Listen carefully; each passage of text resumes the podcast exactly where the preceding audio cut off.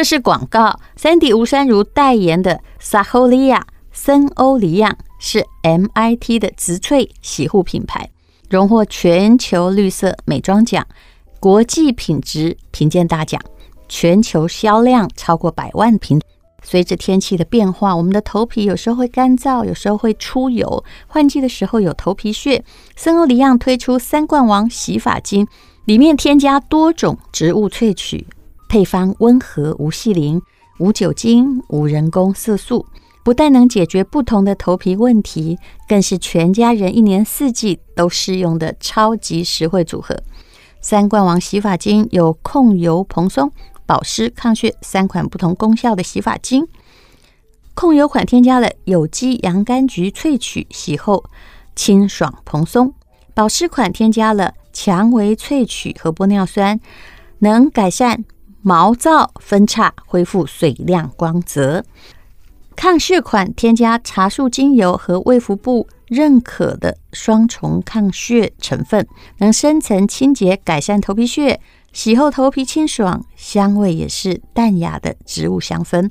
现在购买森欧黎漾三冠王洗发精，就送专柜级的原木气垫按摩梳。母亲节期间再加码赠送水一样蔷薇保湿旅行组，有洗发精、护发素，还有沐浴露各一，整组原价三二三零，限时特惠只要一三九九，只有五十个名额，售完为止。更多的详情，请看本集资讯栏。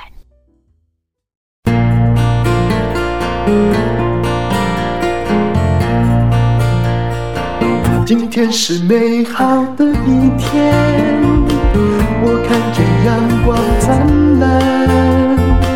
今天是快乐的一天，早上起床充满希望。今天是勇敢的一天，没有什么能够将我为难。今天是轻松的一天，今天又可以好好吃个饭。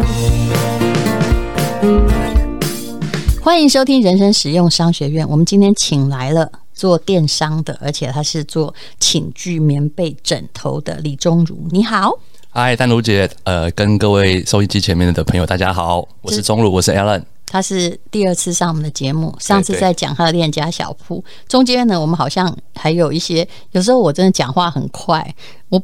我记得我上次是跟你说，我觉得实体店就是要收钱，对不对？对对对。淡如给我们轻资产的概念，但如姐一直一直强调，就是做生意不要把自己呃不必要的包袱太多，这样。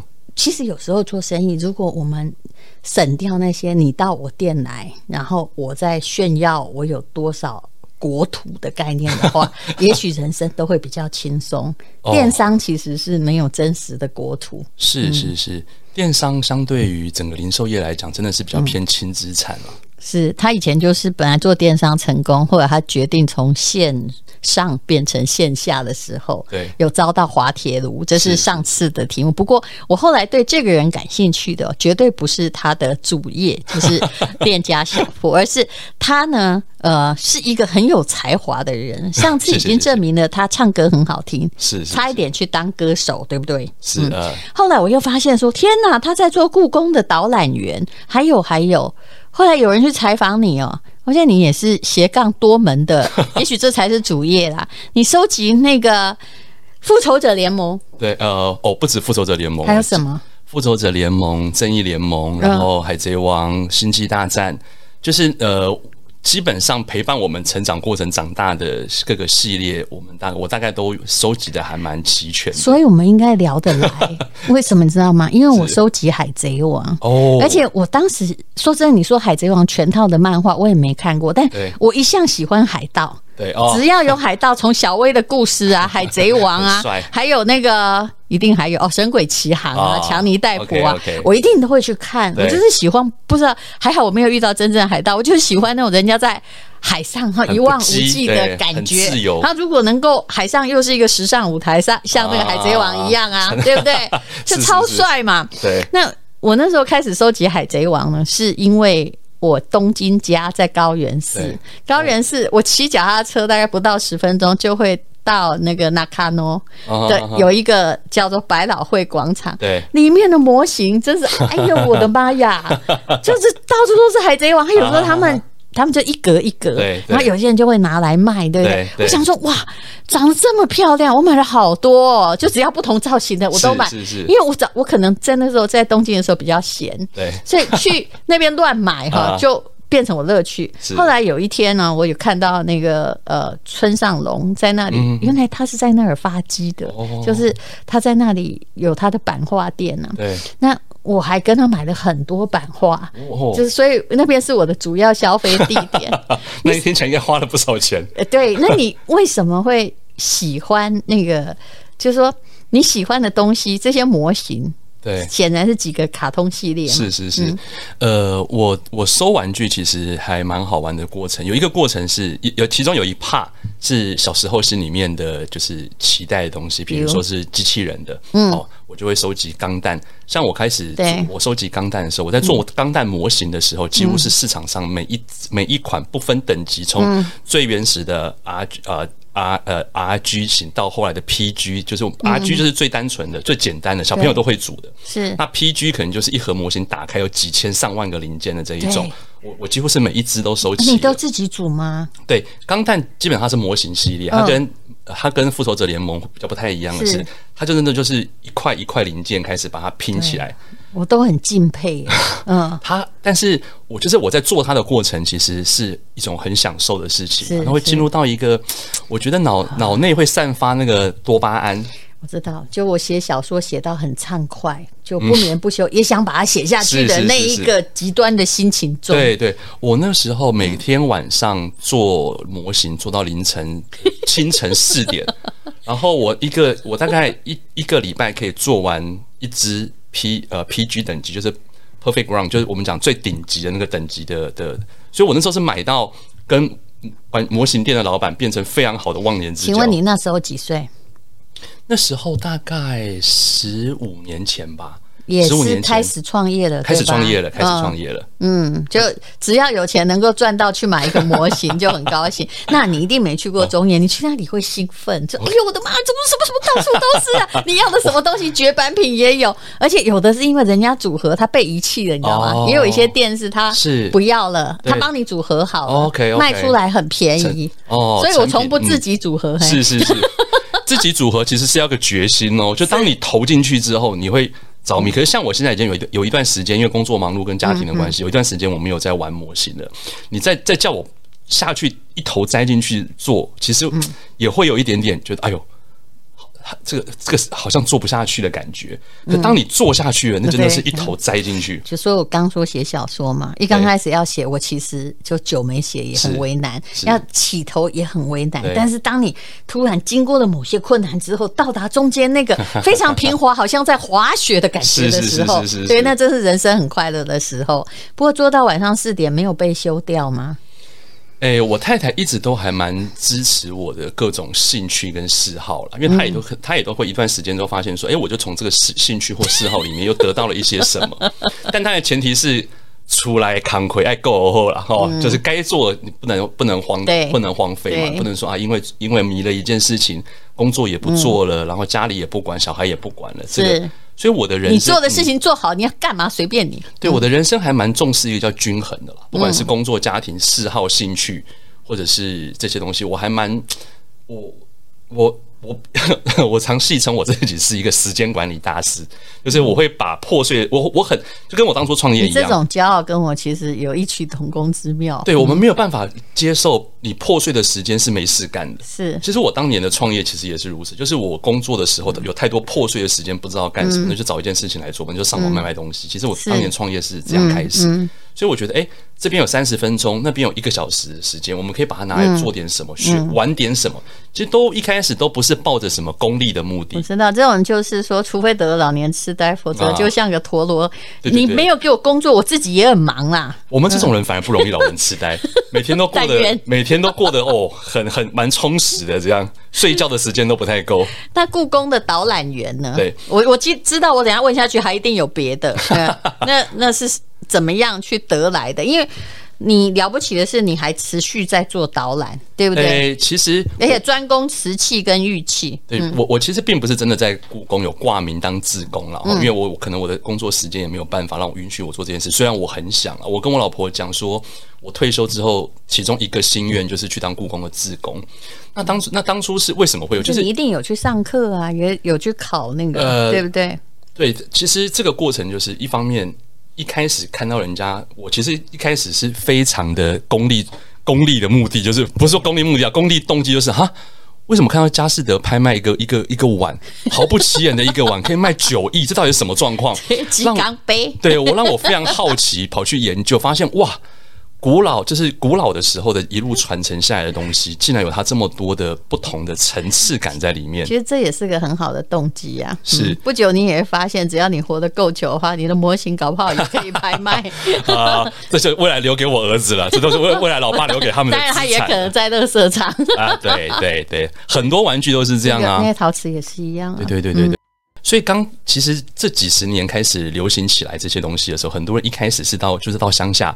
到乡下去收这一些古董，然后从垃圾堆里面找出了，他们以前叫淘宝嘛，就掏了掏了很多宝贝出来。你知道，因为我以前做那个《女人要钱》节目啊，是 最早在做古董鉴定，我听过非常多的笑话。哦，比如说他的古董是有出出土，对不对？对。是昨天晚上从他家后院出土。是是是，而且古董鉴定的过程，其实 他就那时候我觉得很好玩的是，你你。我们常讲这个业界叫打眼嘛，就是你你看走眼了，我你可能见一个大师，他也有可能会打眼哦，但是你有可能真的掏到宝了，就是诶。这个东西人家可能很便宜的价格卖给你，没想到转手之后发现这个东西背后的传承跟它的故事，嗯，所以我觉得那是一个很好玩。然后我再开始去系统，那我以前都是东边学一点，西边学一点，自己查资料，嗯，后来开始有系统的学习的时候，你就会发现它跟历史是完全息息相关的。每一个朝代，每一个朝代的过程，跟每一个朝代里面的兴衰，都会影响到。比如我们以瓷器来讲好了，像瓷器在明朝年间就有一个，就是瓷器的这个自洗的年代，就是那个那个年间就是呃民不聊生，一直内内内忧外患不断，嗯，那自然就不太会有人，呃，政府机关皇宫内他们也不太会有心思把把资源放在在发展什么官窑啊这一些上面，所以那个时期基本上就只有民窑的作品，然后你会发现它就不是这么精美，嗯，然后也不是这么的这个。优优优质啦，对，所以没有办法，这中间毕竟有一些贫富阶级的问题。对对对，什么样的人，如果你饭都吃不饱，什么东西装它，你觉得很在意吗？对，对不对？木碗都可以，哪怕是缺一角的破碗，有东西吃就好。就更好。是啊，是啊，是啊。所以他当他跟历史发生关系的时候，那我本身又是一个很喜欢历史的人，嗯，所以也因为这样子，开始让我去更去研究他的每一个每一个产品背背后的一些有趣的地方啊，比如说，呃，我们这样常讲嘛，你像一个瓷器要烧成一个瓷器的温度要一千四百度的高温呢，嗯，可是你能想象在古代宋朝那个年宋朝年间，嗯，没有温度计，没有电脑，没办法做电脑控温，嗯，它怎么样有办法把？因为瓷器是很脆弱的，你烧你温度过了，一一一整个窑的瓷器都毁了，你不够也没办法成型，嗯，那是那个师傅怎么样把温度？他是用什么方法？主要是那个釉药会完蛋呢，对。他怎么把那个温度控在那个地方？他凭的是他的感觉、嗯、他的经验、他的他的很多的不传的秘方。那光是想象那个场景，就觉得哇，嗯、很我对我自己来讲，它是一个很荡气回肠的一个过程。如果是民间的还没关系嘛，如果是乾隆皇帝用的，你看到那长得好像就全天下就独一无二两个哈啊，就是。可是呢，他搞不好已经烧了两千个了。哦，那坏的拿在民间嘛，对，也不能用，要，要打碎。对，打碎。对，一一般官窑就是他会取天干地支的数字，嗯，然后你他可能会出，他可能会做出来很多，那皇帝选走一批，再选一批，就是奖奖励他的皇宫大臣，剩下就全部打碎，而且残片都不可以外流，那可是要埋掉的。是是，但后来有人捡到残片，还可以去卖钱，哦，可以卖不少钱。当时在做鉴定的时候哦，我也是门外汉，但是我是。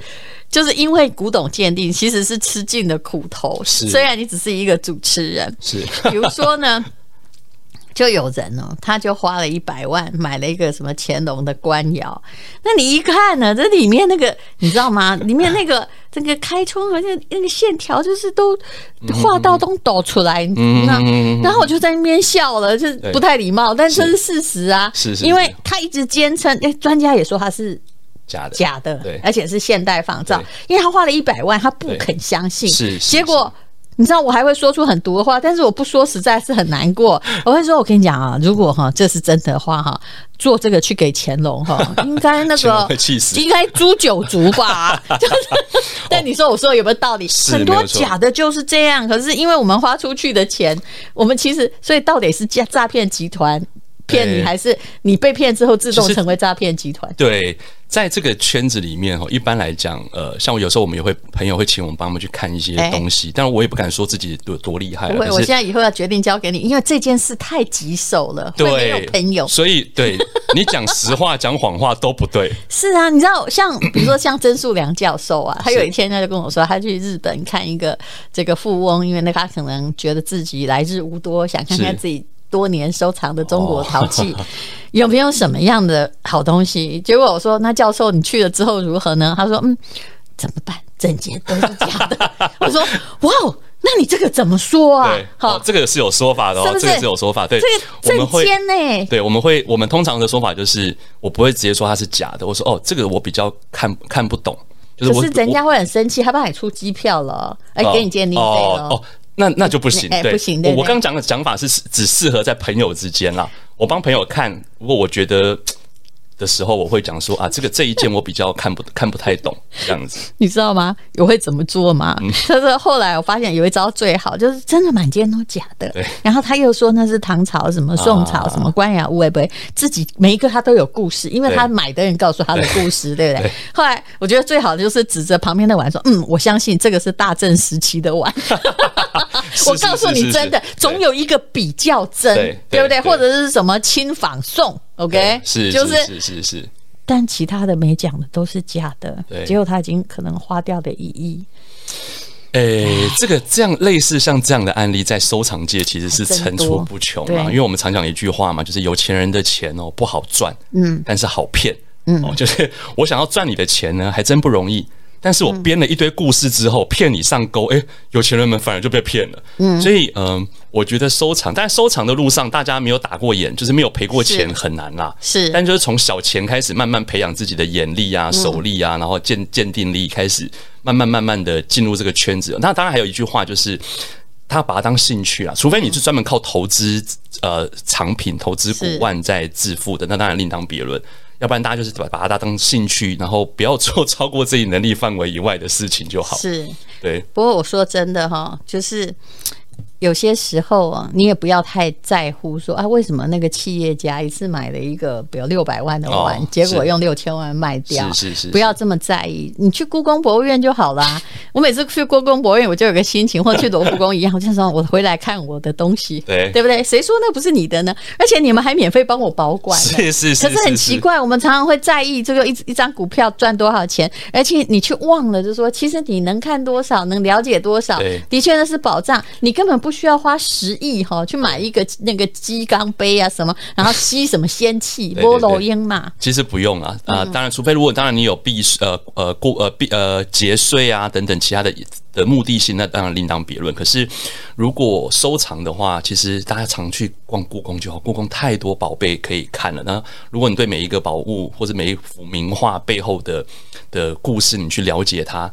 哦，你会发现真的里面是知识的海洋跟知识的宝藏，而且它真的会让你会越越研究越投入，越研究越着迷啊！是，所以我的导览就是朋友们之间，如果有人要去逛故宫的时候，他们可能会约我，那约我去，我就会很义务性的帮他们介绍啊，这个这这一个瓷器啊，这个呃，我们讲汝窑哥定军嘛，哈，那我会我会用他们听得懂的方式，一般人听得懂的方式讲给他们听，我不会用太太生僻或太太。呃，专业的东西，因为我知道一般人对这个东西可能没有什么概念，嗯、而且他会觉得那个颜色相差也不大。嘿，是它的白色跟青色，而且他会觉得那个白白的啊，绿绿的，跟我家碗有什么不一样？是不是？现在人家现在现代也可以 做差不多嘛。对对对对对，比如说龙泉窑、定窑差在哪里？颜色不是看起来都是一样吗？但里面仔细仔细去研究它，你会发现它它其实很多不一样啊。嗯，哎、欸，你让我想起来，我后来去念那个历史博士班哦。是，其实跟这个女人要钱也有关系，因为。后来在社会上不太可以有机会接触历史，可是后来在鉴定的时候，尤其看到这些古物，还有看到那些画，你会看见历史。而且你会开始，因为历史最重要是去伪存真嘛，从文献学的角度去研究说这个资料到底可不可用。其实这个跟看瓷器什么一样，就是那个时代不可能这种工艺表示一点是 gay 掉。我记得一个故事很清楚，我想你一定感兴趣。就有一次有一个专家，那个专家当时很红，但是从此之后我就再也不跟他讲话，因为呢，他又跟我说：“但是我为了你的节目哈，我带来一个这个精品，不过你要帮我请保全。”我心里想说哈，其实我也不是那种那么的好糊弄的，因为毕竟我们年纪也不小啊。我心想说要到请保全，好，那我就帮你请哈。然后拿东西出来一定都要用白手套。好像那一天他还迟到了，是。然后因为他说我去一个富翁家里带来，他花了两亿买的东西，才听到这里很好奇，对不对？结果到了节目的现场的时候，他就把你看，这就是唐朝的书法来了。哎，他就把它拿出来。前面呢，你知道，呃，我首先一定要告诉你，那是伪作啦。我直接破题，它上面写说哈，就是第一个书法的第一个横幅，就一卷嘛，这样慢慢开，慢慢开。上面写说怀素真草啊，张柬之书，嗯这中间都有吊诡，然后里面就是一堆我也看不太懂的草书，对不对？其实我以前也是念那个中文研究所，虽然我们对历史考古不是很熟，对。我那时候就愣在当场。嗯嗯嗯。后来我是带着笑脸陪他录完之后，我回去更确定了我的想法：这个人是骗子。他叫你帮他做给人体的，对，他拉你做背书，他就是拉我的节目，就故弄一点玄虚做背书，然后他其实是可能要花两亿把这个书法卖给人家，但是他犯了一个明显的低级的幼稚的错误。是，你知道吗？怀素是。靠近中堂的人。是。张柬之呢，他是呃，就是你也知道他是盛唐这个逼迫武则天禅位给唐中宗的人，是，是，也就是一个死人帮怀素写说 科雷哇怀素的真草累死，你知道真是太离谱了，就是，是。就是这种感觉好像是。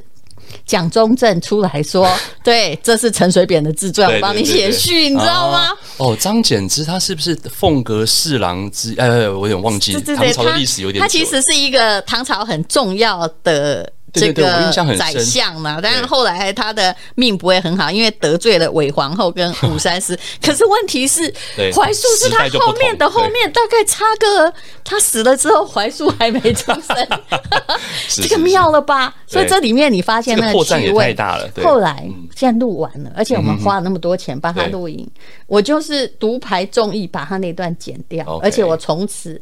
你知道我不会封杀别人，但我会封杀他，是因为他是个骗子。对对对，而且这么低级的笑话，你想找我来骗？是是是，真的。而且这个帮他帮他节目播出去，哇，那真的就是真的会害到下一个有钱的人。然后到最后我可能会被告，对不对？是是是。后来我就只要有人跟我说，我相信你这种会鉴定的也是一样，大概就看得懂一些的。哈，但你如果有人跟你讲说，哎，但有那个我。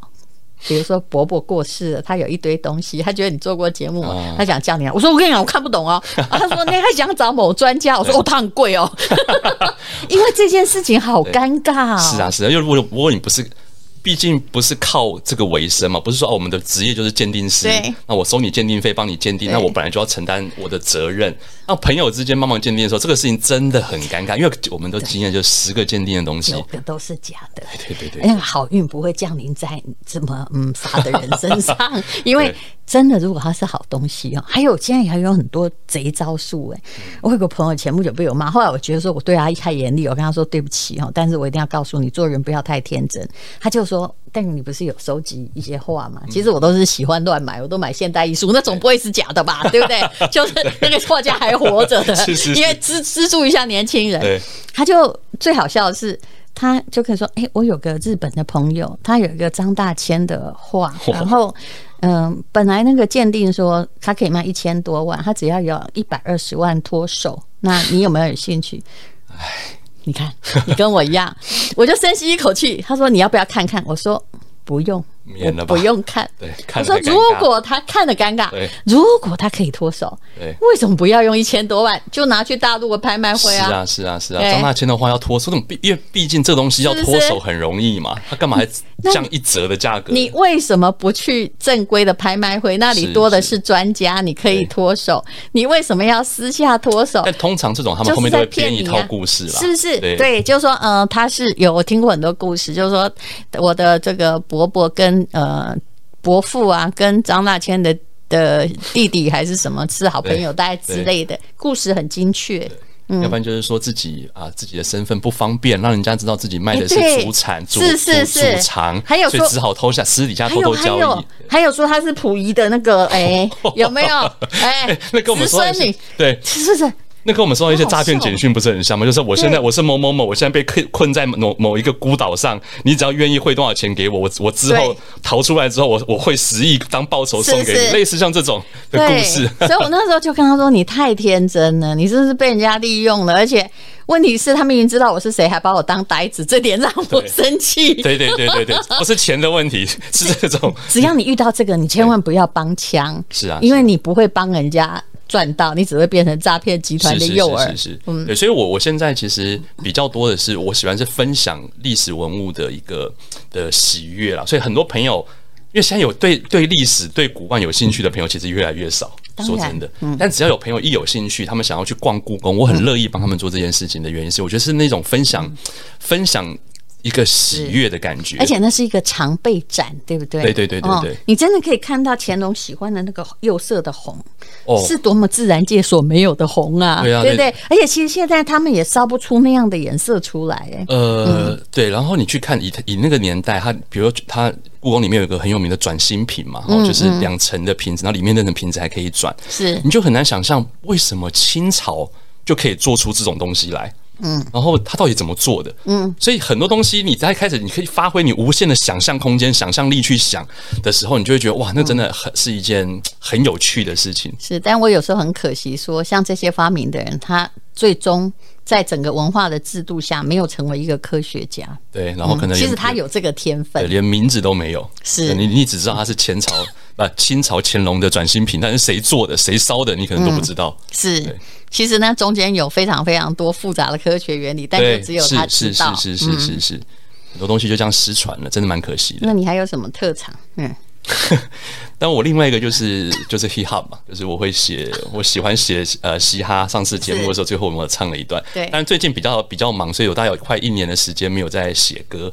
那呃，写歌啊、呃，听歌。然后啊，我其实我自己以前有写小说啦，嗯，但是我不是发出书，就我以前在自己的脸书上，我可能会写一些短篇小说。那只要花十分钟想，我有一个故事，然后我就写出来，我也不在乎到底好不好，有多少人喜欢，对，不在乎有没有版税，哎，有人看就很开心，很开心。对，有人看，有人说哇，好很精彩，期待下一集，那种感觉，那种成就感就很很很很足了。我有时候在想，我们这种多半属于自恋型人格，就是当别人没有掌声的时候，哇，赶紧。怕婆干，对，自恋的被另外一种话就是我们自信嘛，我们喜欢自己，肯定自己嘛。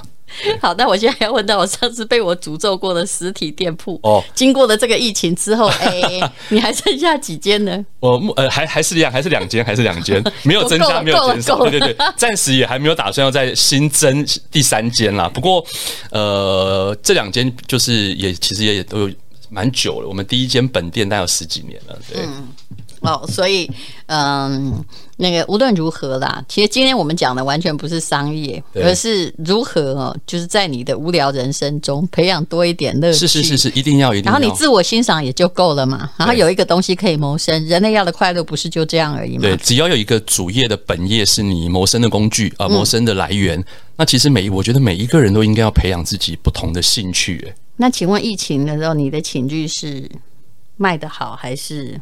呃，疫情去年疫情期间五到七月中的时候，呃，因为我们是居家用品嘛，大家那时候大量的时间在家里，所以我们呃那段时间其实我们是有一点点疫情的红利是成长了，是。但是后来疫情解封之后，其实跟前年一样，解封大家开始跑出去玩了，所以钱都花在旅游啊，花在一些这些上面的时候，当然我们可能就会再掉一些下来。不过，因为我们品牌相对久了，所以呃，所以它还算是稳定啊，就是起起伏伏，但还算稳定。而且你的价格，说真的啦，就是以同样的品质而言，你的价格算是非常亲切的。哦，呃，可能也是因为我们是电从电商原生啦，那电商其实一开始的核心理念就是一个竞价平台嘛，所以呃，别人大家 Google 一 Google 一搜寻链家小铺的东西跟别人东西、嗯、啊，如果你比别人贵了好多好多，对，那谁买啊？那我想请问你，你公司就是你卖的最好的东西是什么？单品来，当然我们的床组一直都卖得很好啊。可是床组因为它有不同的花色，每一每一季可能都在。床组实在是很难在电商哦。你是说那个？呃，上面的那个东西有那个大部分床上纺织品，现在大家都是在电商买，没有错。对，那再来我们卖最好的单品，其实就是上次淡如姐有帮我们 帮我们推荐跟分享那一颗枕头，那一颗枕头算是我们枕头系列里面卖的，算是真的算是 蛮蛮蛮好蛮厉害的棉朵云，对棉朵云枕。对，可是我一直在问。他就说：“你上次那个棉朵云，我现在还在睡，睡到现在很好啊。我大概打算过五年才要换它。它显然不是一个经常性的刚需，那怎么办？可是蛮好玩的哦，像我们棉朵云，而且台湾人就这样就这样而已哦。是我们棉朵云哦，它蛮妙的，就是哦，我们其实平常没有对它做什么广告，嗯，可是它一个月，它每每个月的回购量其实都是还蛮还蛮还蛮不错的啦。嗯，那我们也很好奇，因为我们不对它下广告的原因是因为它并不是一个一颗。很便宜的枕，它并不是一个几百块的枕头，是那它需要透过介绍分享，嗯、所以我后来发现很多买我们枕头的人，真的都是朋友用过、推荐，或者他自己睡得很好，嗯、他在他在买好几颗回来送给他的妈妈、爸爸或者是妻子、小孩。你说你们不是很贵的，但是现在就是便宜的那种软绵绵的。是，是我的那个。亲身经验就是枕头要重一点比较好，棉被要轻一点比较好。是没错没错，因为枕头要重的话，它本身它才不会你一层一头一上去，它整个就软掉嘛。对，它不会马上就扁掉，而且它也不会在你睡眠的过程、翻身的过程里面，枕头跑来跑去。是，然后变成你醒来之后发现，哎，我怎么躺在床上没躺在枕头上，或者枕头只枕到后脑勺，脖子整个悬空了。所以枕头要重一点，代表它的密度高，它的用料材质是扎实的。哦，那嗯。枕头其实真的学问太多了啦。棉朵云它之所以卖得好，我觉得它它虽然并不是一颗几百块便宜的枕头，但是它也没有真的很贵。对，它又是一个我从差不多跟你一样的，大概我看到卖到六千到八千都有哦。哦，甚至到一万都有。是，就看他怎么样说那故事了。是是，我蛮多朋友用了之后跟我们分享说，这这一颗枕头的规格，这其实是万元，他们试过买过万元以下规格里面算是最好的。规格是，是对，但是我们其实还是用一个相对，我觉得我们电商的毛利结构分享给我们的的的消费者。好，我现在就是已经到了尾声嘛，最后我就想请，虽然今天我们完全聊的不是商业，那李宗儒今天要提供什么大特价的东西给我们贩售哦。哦哦，我们而且现在快换季啦，啊，那个那个你那些卖的很好的床主，是不是也可以一起特价贩售一下？哦，必须的，必须的。而且最近其实说真的，原物料一直在涨。我跟我才跟丹如姐分享，就是光是我们枕头一颗的那个包外面的包装袋哦，嗯，光是那个包装袋就涨了十块。没关系，你可以不要给我们包装袋，可想用素质用那个垃圾袋装。